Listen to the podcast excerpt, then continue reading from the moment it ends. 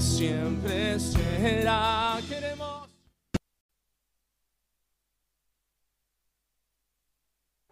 Bendiciones, iglesia. Buenas tardes. Dios les bendiga mucho. Bendecido día. Ya el hecho de poder haber comenzado hoy nuestra rutina, nuestra mañana, nuestro día, ya es, es motivo de, de agradecimiento, por supuesto, ¿no? Porque esa palabra que dice que la misericordia se renueva cada mañana, ¿no? Y hoy fue un, un renuevo, una nueva oportunidad que el Señor nos, nos está dando. Y es motivo, obviamente, para, para agradecerle, para exaltarle, para glorificarle, para darle toda la gloria, toda la honra, todo el poder, todo el reconocimiento que solamente Él se merece, ¿no? Motivo de agradecimiento también poder estar juntos, poder compartir eh, este tiempo. Motivo de, de, agradecimiento también a las personas que están a través de, internet viendo esta programación, viendo este culto, este evento en el cual vamos a adorar y vamos a glorificar el nombre del Señor. El título de la palabra se llama Algo está por suceder. Muchas veces nosotros hacemos algún diagnóstico, algún análisis de, alguna situación y llegamos a la conclusión que algo está por suceder, que algo está por pasar. Muchas veces lo hemos hecho, generalmente un ejemplo lindo es cuando hablamos del tiempo, ¿no? Ayer, ayer con la tormenta. Se veía que algo estaba por pasar, evidentemente, ¿no? Y no había que ser meteorólogo para darse cuenta, porque todo el, contexto indicaba que algo estaba por suceder. Bueno, eso es lo que pasa en el común de la gente, en el común, en el día a día de cada uno, ¿no? Vamos a estar tomando lectura en el libro de San Marcos, capítulo 13, versículo 24 y versículo 25.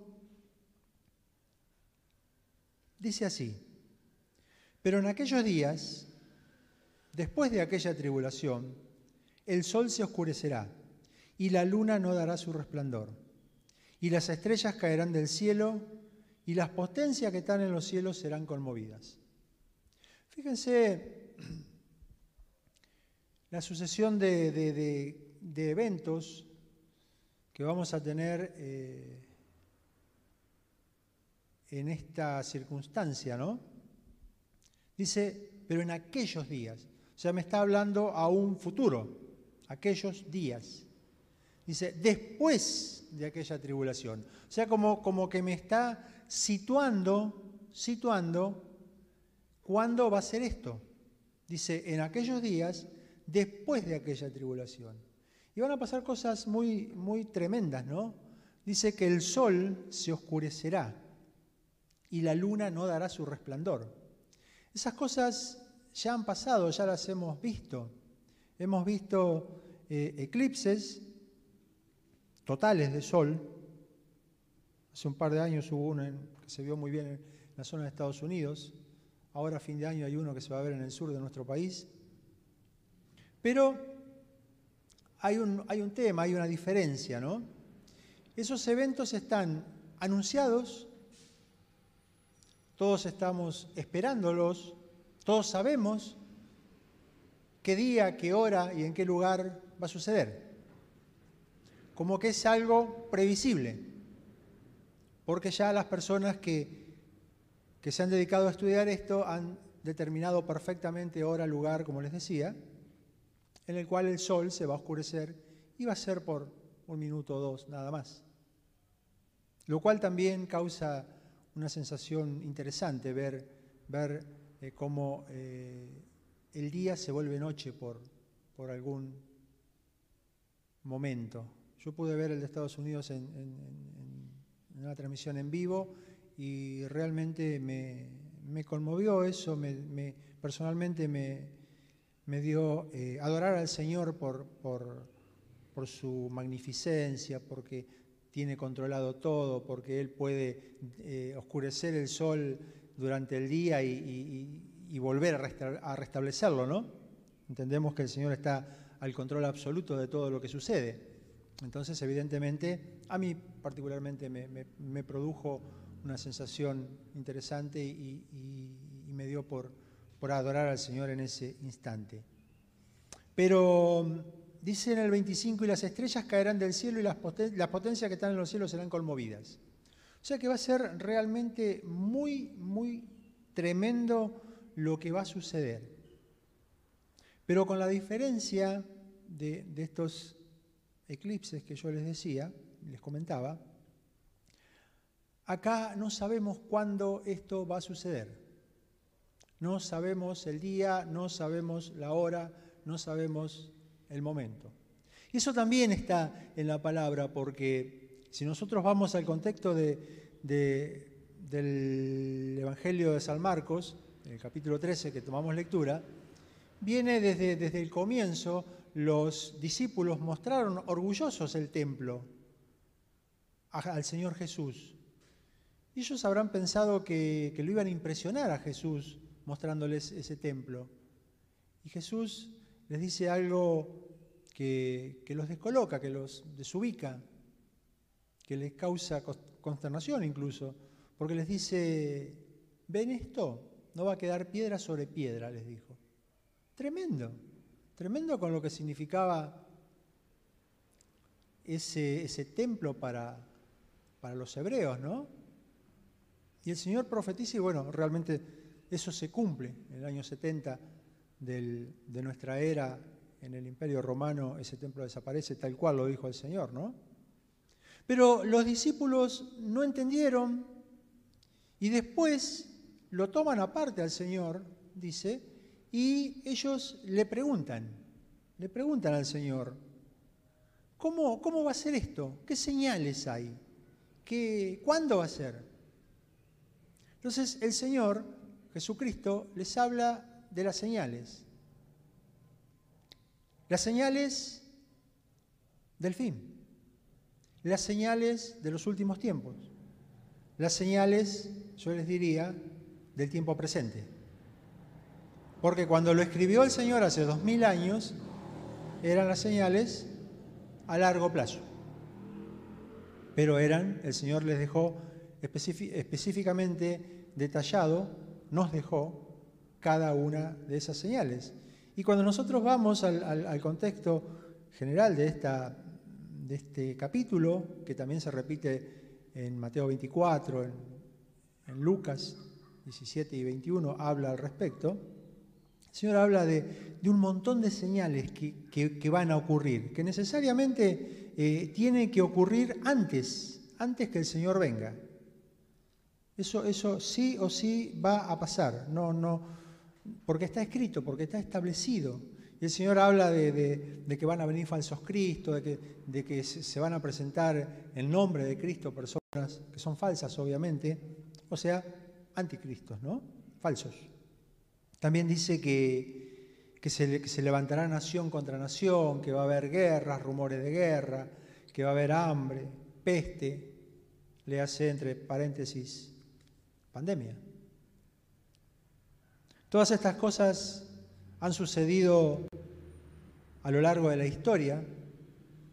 Siempre ha habido desastres naturales. La diferencia es que hoy hay desastres naturales más intensos. Hoy hay desastres naturales más fuertes. Eso marca una tendencia. Marca una tendencia que todo va en aumento. Y eso es importante también como señal. Porque están los que dicen, no, no, pero terremoto hubo siempre, no, pero huracanes hubo siempre. Sí, de acuerdo. Peste hubo siempre, sí, también. Pero ninguna peste a lo largo de la historia paró el mundo.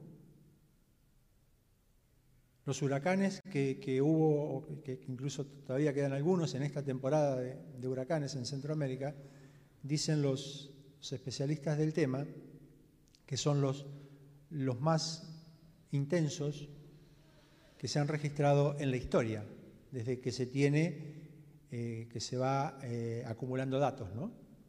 Entonces, eso también es una señal, eso también es importante tener en cuenta, eso también es importante que nosotros como iglesia estemos mirando, estemos observando, estemos atentos, porque el Señor nos dejó, nos dejó todo escrito para que nosotros podamos indagar, podamos escudriñar, podamos estudiar, podamos buscar, podamos enterarnos y que no nos agarre de, sorpresa, básicamente, ¿no? Esa es la idea. Por eso el Señor nos deja todo escrito, porque si no, de, una u otra manera nos íbamos a enterar, ¿no?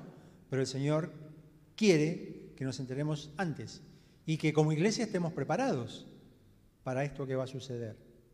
Primeramente para prepararnos nosotros y segundo, para enseñar y predicar a aquellas personas que no conocen de Dios. Porque ustedes habrán escuchado, las personas que no conocen a Dios hablan del final del tiempo, del final del mundo, del final de todo. Y nosotros sabemos que para nosotros iglesia es el comienzo. No es el final de nada, es el comienzo. Es el comienzo de una vida eterna junto al Señor. Es el comienzo de poder tomar posesión en esa mesa que decía Rubén. Buscar, aunque sea caminar esos 30 kilómetros buscando dónde está, dónde está mi nombre, yo me los caminaría gozoso hasta encontrar mi lugar ahí, hasta encontrar mi nombre, hasta encontrar, este es mi lugar. Y que vayamos todos juntos buscando y el Señor, como, como organiza todo y sabe todo, seguramente nos va a poner a ULAP todos juntos. Todos juntos en un, en un, en un sector de mesa. Si bien la iglesia es una sola, claro, es una sola. Pero Él sabe que nosotros somos una comunidad, que somos un grupo. Entonces no nos va a sentar separados. ¿Vieron como, cuando, vamos a, un cumpleaños, a un casamiento, que nos lo van a sentar a Ezequiel en una mesa y a María José en otra? Eh, insólito van a sentar juntos. Y si, van con algún amigo, lo van a sentar juntos. Y como nosotros somos un grupo, un equipo, Señor debe de... Yo me imagino todas las sillas una pegadita a la otra y enfrentadas. Entonces estamos, ULAB, todos juntos. Hermoso, gracias. Sí, aplauda, aplauda, aplauda porque es así. Es así. Gracias, Señor. Claro que es así.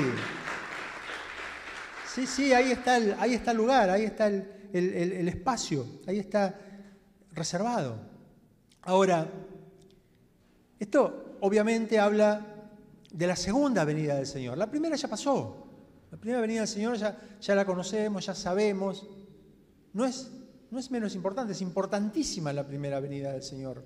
Porque gracias al que, al que el Señor viene, gracias que el Señor toma un cuerpo humano, Dios tomando un cuerpo humano, Dios caminando sobre la tierra.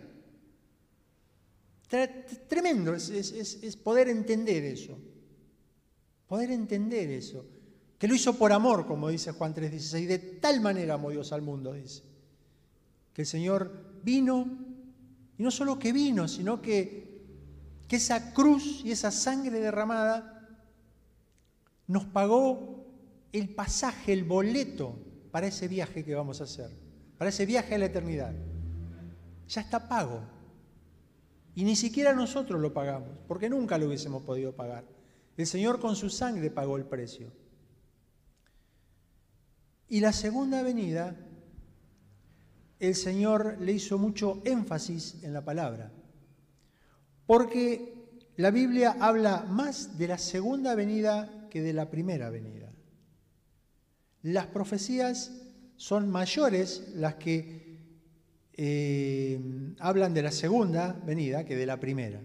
Es más, hay 150 capítulos en la Biblia que hablan de la segunda venida del Señor Jesucristo. Y esta, esta venida tiene, tiene básicamente dos, dos eventos, dos etapas, dos fases. La primera es la gloriosa para la iglesia, porque es donde nosotros vamos a ser arrebatados, vamos a ser tomados, vamos a ser llevados con el Señor. Dice, dice el apóstol Pablo que, que el Señor con trompeta de Dios, con voz de arcángel, dice que los muertos van a resucitar primero. Y después los que hayamos quedado, dice, seremos arrebatados juntamente con Él en las nubes, nos juntaremos en el aire con Él. Los que hayamos quedado. Y acá, acá yo quiero hacer un alto en ese hayamos quedado. El apóstol Pablo lo dijo hace, hace dos mil años, pero si tenemos en cuenta que la venida del Señor está tan próxima, que las señales están cumplidas, o se están cumpliendo, que eso que dice el Señor, dolores de parto, principio de dolores, dice otra versión, ya está funcionando, esa dinámica ya se está llevando adelante. Y las hermanas que son madre saben más que nosotros de estos. Saben que cuando empiezan los dolores hay que salir corriendo para la clínica, porque el bebé no, no espera. Y salimos todos corriendo, porque empezaron los dolores. Y todo lo que está sucediendo a nuestro alrededor, guerras, rumores de guerras, enfermedades, violencia, pestes, pandemia,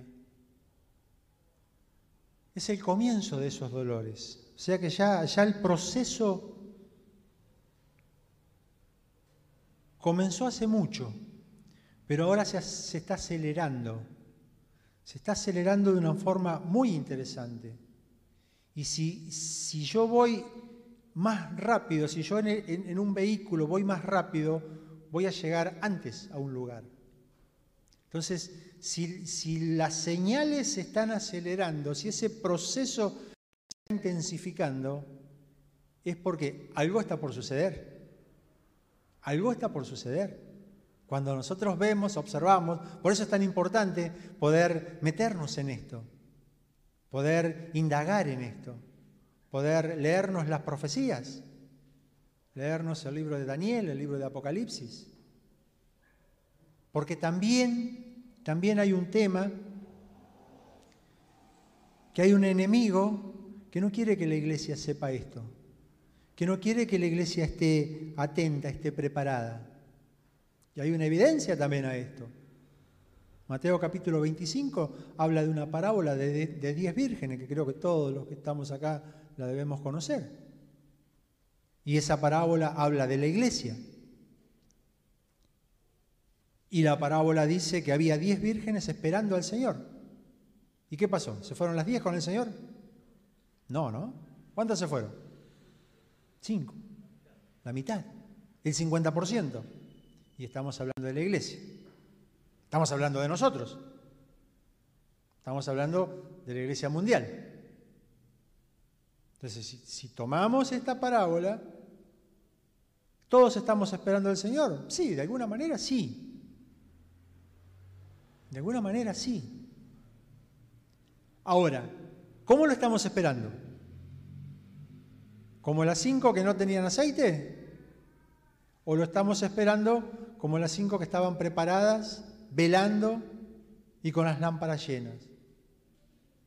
Y tal vez toda, toda esta circunstancia que, aún estamos viviendo, toda esta pandemia, toda esta situación atípica que nos tocó vivir como, país, como, como sociedad, quizás hizo que nuestras lámparas carecieran de aceite, quizás hizo que que no nos dedicáramos a reponer ese aceite, que no nos dedicáramos a tener una mayor intimidad con el Señor, porque ahí está la recarga del aceite. El aceite es símbolo del Espíritu Santo. El Espíritu Santo está con nosotros y en nosotros, pero yo tengo que cultivar esa intimidad, yo tengo que profundizar en esa relación con el Espíritu Santo. Y tal vez antes no lo hacía porque no tenía tiempo. Y tal vez ahora no lo hago porque me sobra el tiempo. Porque la pandemia nos sacó un montón de cosas que antes hacíamos y ahora no. Y, cuando tenía poco tiempo, no, lo, no me sabía organizar y ese poco tiempo tal vez que lo perdía. Y de un momento a otro el Señor me, me para el mundo, literalmente, y yo me encuentro que de no tener tiempo tengo todo el tiempo.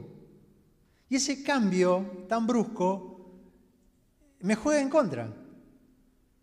Porque tengo tanto tiempo que voy postergando durante el día y no me hago una rutina, no me organizo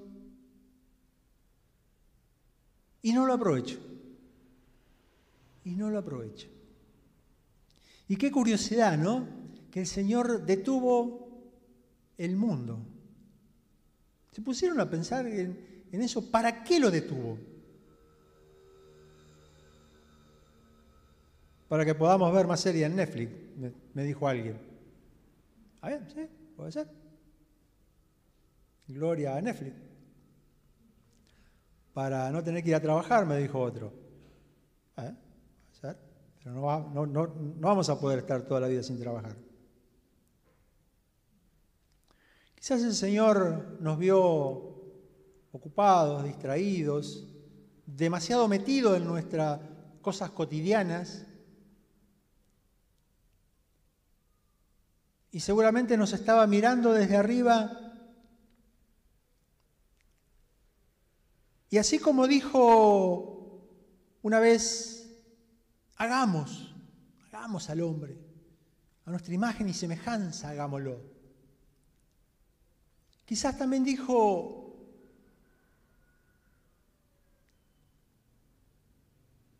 miren mi pueblo, miren la iglesia, están distraídos, están distraídos. Yo me imagino que, que el padre le dijo, Pará, pará, pará, Jesús, pará, pará. Vamos a hacer algo, pará, pará, pará. pará. No vayas todavía. Espera un poquito más. El tiempo está cumplido, pero espera un poquito más. Vamos a buscar la forma que la iglesia pueda tener mayor intimidad. Y seguramente se pusieron a pensar. Seguramente elaboraron un plan. Y ese plan tenía que ver con parar el mundo, por encerrarnos, por estar 24 horas en nuestras casas. Ahora, ¿qué hicimos? Levantamos el altar de adoración, que antes no lo podíamos levantar por tiempo. Leímos la palabra más de lo que la leíamos. Adoramos más, oramos más. ¿O nos ganó Netflix?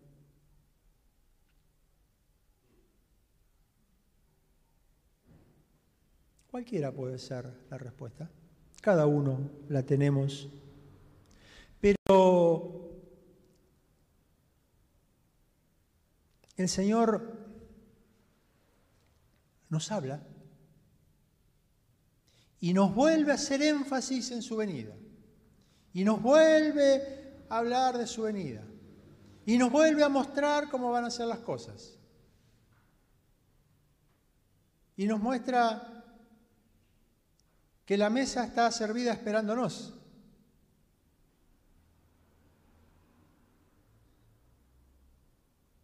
Y nos muestra lo que tiene para nosotros. Y nosotros estamos distraídos.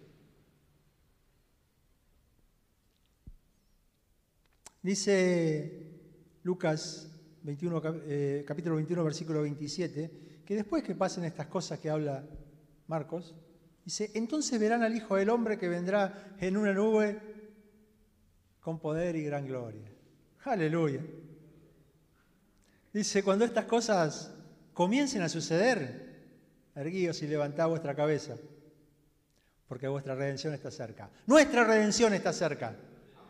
Nuestra redención está cerca. Jesucristo resucitó resucitó de los muertos, primicia, dice la palabra, el primero. Y eso nos da la esperanza que también nosotros vamos a resucitar. también nos vamos a ir con el Señor. Él le dijo a sus discípulos, me voy a preparar moradas, porque en la casa de mi padre muchas moradas hay. Nos avisó que iba a hacer. Y no solo nos avisó que iba a preparar las moradas, sino que dijo que después que la prepare vengo. Y los vengo a buscar. Entonces, ¿qué más evidencia queremos tener? ¿Qué nos falta? ¿Qué nos falta? Las profecías, montones de profecías, de cómo va a ser, cuándo va a ser. El profeta Daniel, el Señor le muestra todo el plan, con, con los tiempos, con todo. De eso se cumplió, de las 70 semanas de Daniel se cumplió en 69. Falta una semanita, que son siete años, una semana bíblica. Es lo único que falta. Ahora, ¿cómo, ¿cómo, nosotros estamos transitando hacia ese momento glorioso? ¿Cómo nos estamos preparando?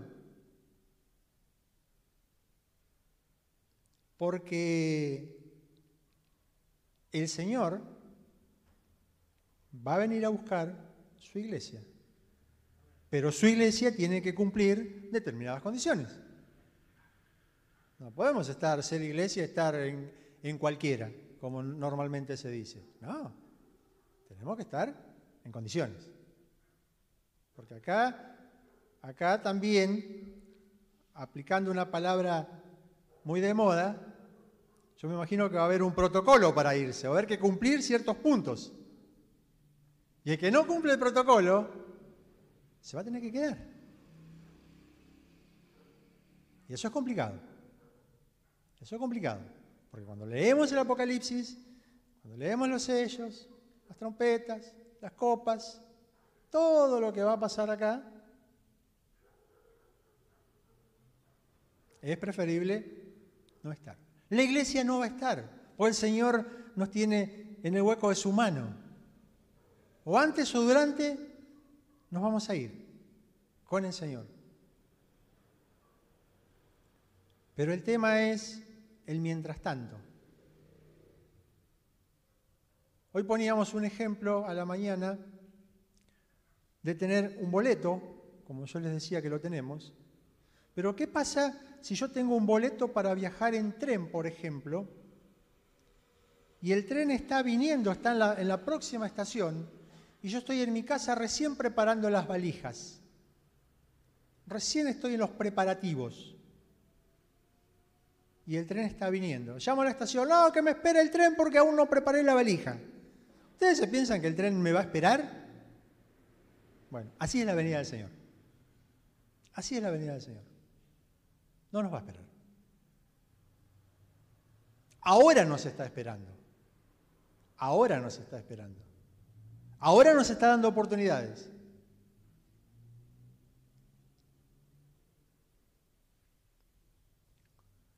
Dice, dice el apóstol Pablo en 2 de Timoteo que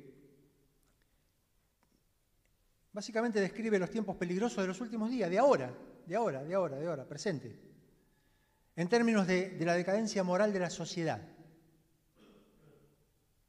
¿Por qué? Porque está llena de pecado, llena de engaño, llena de maldad. Y eso produce la decadencia de la sociedad. Lo vemos a diario, lo vemos en, todas las noticias. Dice, voy a leer 2 Timoteo 3, 1, hasta el 3 o 4. Dice, también debes saber esto, que en los potreros días vendrán tiempos peligrosos, hoy. Porque habrá hombres amadores de sí mismos, avaros, vanagloriosos, soberbios, blasfemos, desobedientes a los padres, ingratos, impíos, sin afecto natural, implacables, calumniadores, intemperantes, crueles, aborrecedores de lo bueno, traidores, impetuosos, infatuados, amadores de los deleites más que de Dios, que tendrán apariencia de piedad, pero negarán la eficacia de, ellos. A esto evita, le, dice a Timoteo. Y si, hoy nosotros salimos con esta lista por la calle, Salimos y vamos mirando y toda esta gente la vamos a encontrar. Y no vamos a necesitar andar mucho, ¿eh? ahí nomás cerquita lo vamos a encontrar. Y vamos a tener un ejemplo, un modelo de cada uno de estos personajes que describe la Biblia. ¿Por qué? Porque ya el vaso se está colmando. Porque ya las, las señales se están cumpliendo. Entonces, todo esto, si yo salgo a la calle, yo lo encuentro. Entonces, y a mí me dice que es para los últimos tiempos. Entonces, ¿cuándo son los últimos tiempos? ¿Dentro de dos mil años más? No, es ahora. Es ahora.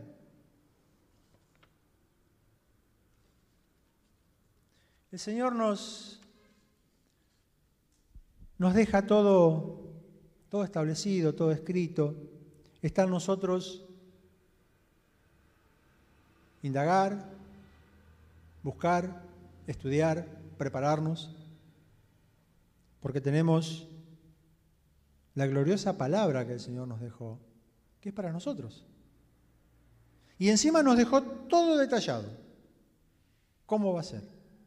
Entonces no nos puede agarrar desprevenidos. O sea, no tenemos excusa para estar desprevenidos. No podemos decir, yo no sabía. A mí nadie me dijo. Nunca me enteré. Nunca lo leí. No, no tengo excusas. Por eso el libro de Apocalipsis dice, bienaventurado el que lee, el que oye y el que guarda esta profecía. Bienaventuranzas. Por leer, por oír y por guardar. Pero la mayor bienaventuranza que nosotros podemos recibir es la eternidad. Esa es la mayor bienaventuranza.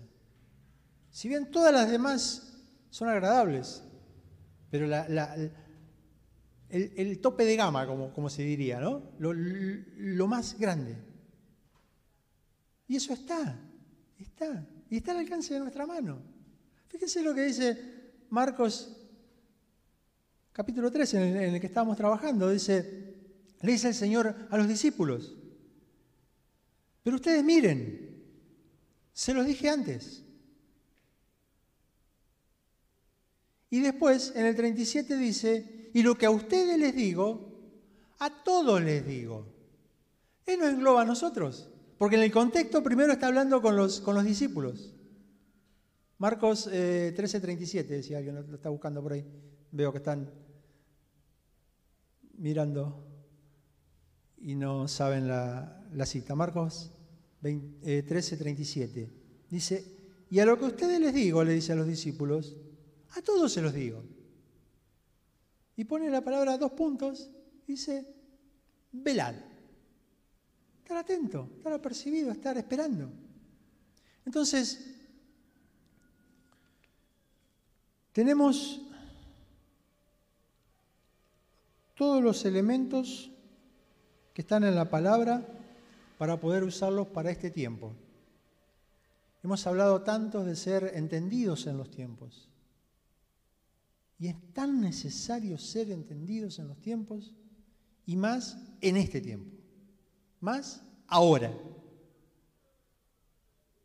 Y el Señor nos pone un ejemplo de hace tres mil años, cuando David pone un ejército y cada tribu llevaba un montón de soldados, cientos, miles, y una sola tribu aporta 200 personas que ni siquiera, ni siquiera eran soldados. Ya la cantidad era irrisoria comparada con los demás. 200 contra 20.000, 30.000 que aportaban el resto. Y no sabían pelear encima, no eran soldados. Porque la misma Biblia destaca las, características feroces de, de los otros soldados. Y dice que estas personas eran entendidas en los tiempos. Y que tenían, que sabían qué hacer y que tenían autoridad para hacerlo. Entonces, iglesia, tenemos que entender los tiempos, tenemos que entender las señales. El Señor habló de una higuera, dijo, miren la higuera. La higuera es Israel. Israel después de dos mil años Se refundó el 14 de mayo de 1948, hace exactamente 72 años. Y también dice el Señor, después de todas las señales y todo lo que, les dice, dice, no va a pasar esta generación que esto sucede. Y cuando nosotros vemos las generaciones bíblicas, son 70, 80 años a lo máximo. Y la higuera floreció hace 72. Usemos la matemática y nos vamos a dar cuenta lo cerca que estamos, lo cerca que está la venida del Señor.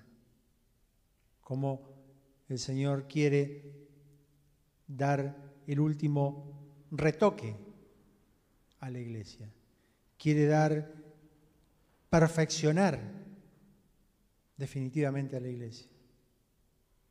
Porque la iglesia se va y después va a quedar el trato de Dios con los que no lo recibieron, con el pueblo de Israel, y después viene el fin, el milenio y la eternidad. Ahora, ¿por qué nos habla el Señor de esto? ¿Por qué se está hablando tanto? Eh, hay, una movida a nivel mundial de hablar de los últimos tiempos. ¿Será casualidad? ¿Será que, que, todos nos pusimos de acuerdo para hablar lo mismo? ¿O será que el Señor nos está apurando? Dice, muchachos, hablen de esto porque estoy acá al lado, ¿eh? Lo estoy mirando de acá del, terreno de al lado. Y ya vengo. Entonces, qué importante que podamos tomar tus últimos tiempos en serio, podamos realmente meditar, estudiar, buscar, indagar, averiguar y básicamente hablar con el Señor en intimidad, cómo va a ser esto y qué, qué, qué tengo que cambiar, Señor. Mostrame. Mostrame. ¿Qué necesito mejorar? ¿Qué necesito dejar? ¿Qué necesito tomar? Porque el boleto está y el tren pasa una sola vez, dicen, ¿no? Entonces, que no nos quedemos esperando, que no nos quedemos afuera de esa mesa tan maravillosa que pudo ver este hermano y que, y que es para nosotros, que está preparada, que está en el corazón de Dios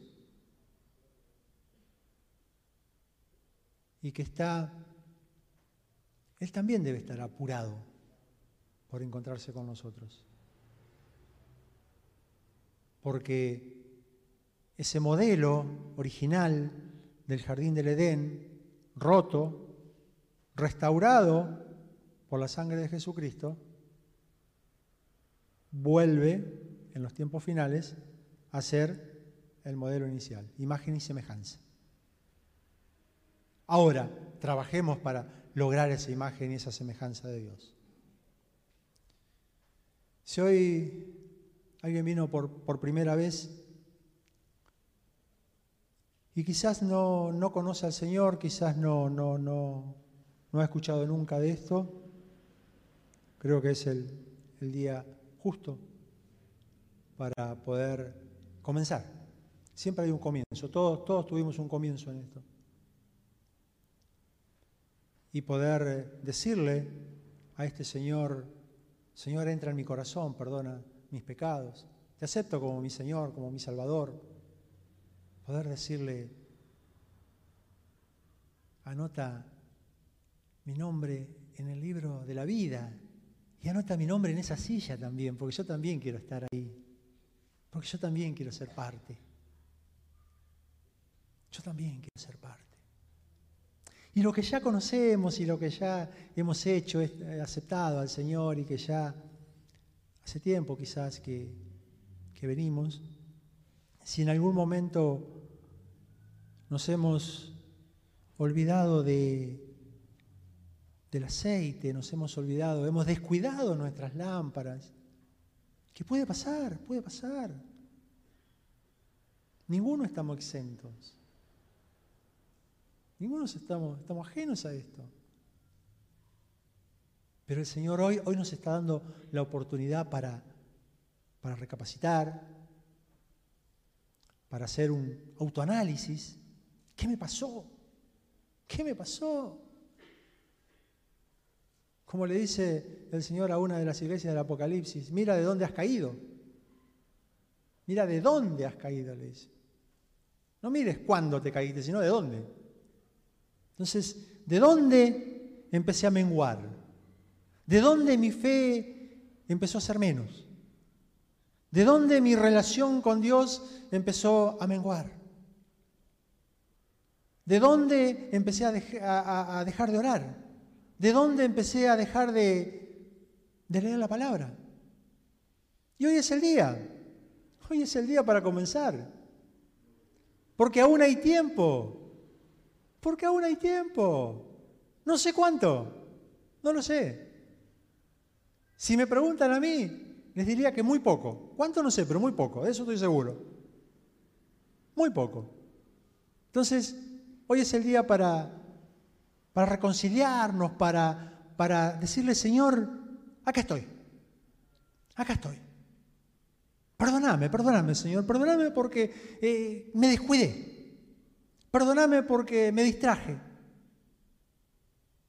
Y darle gracias también porque no vino en ese, en ese periodo de tiempo.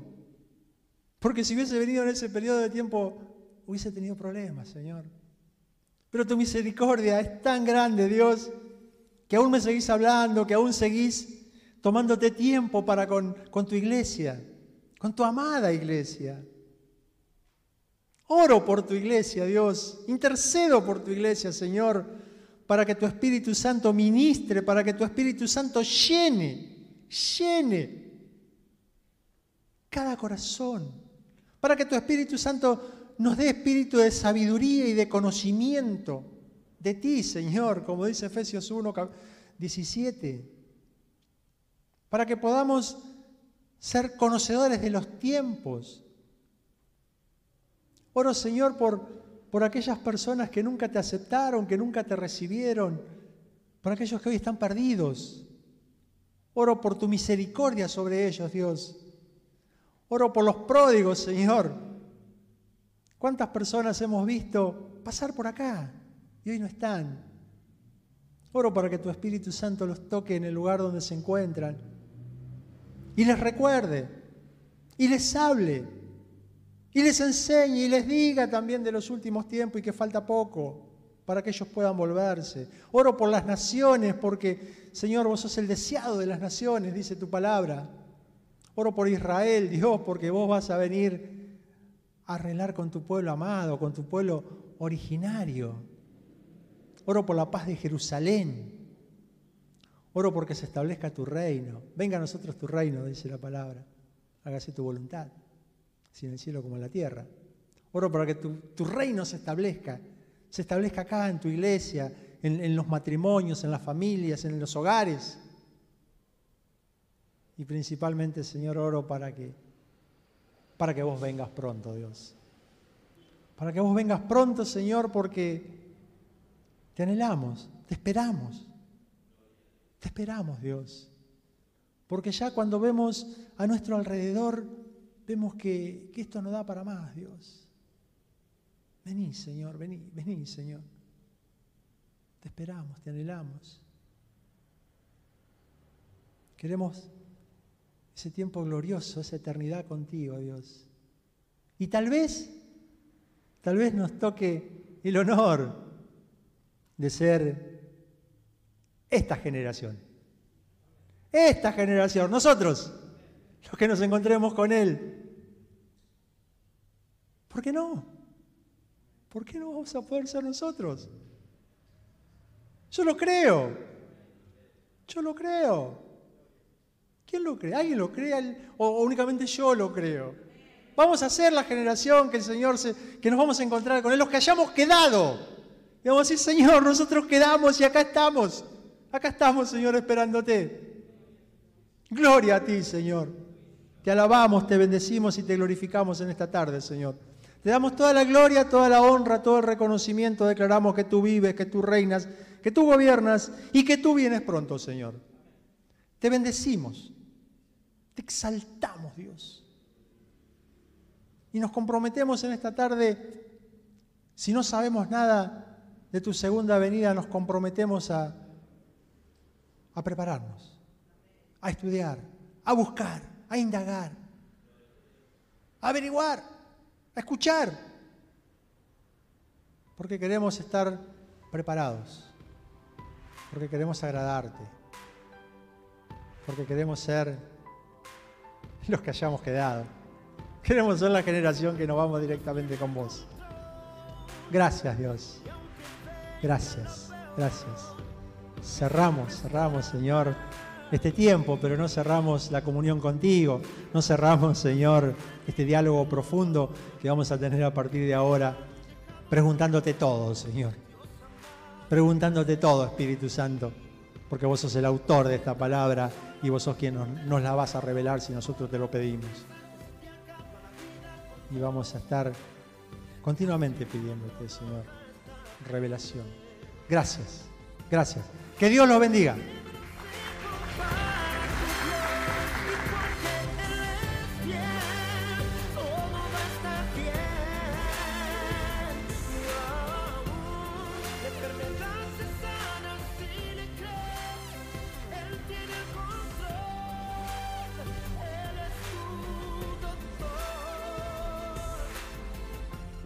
¿Cuánto le dicen gracias?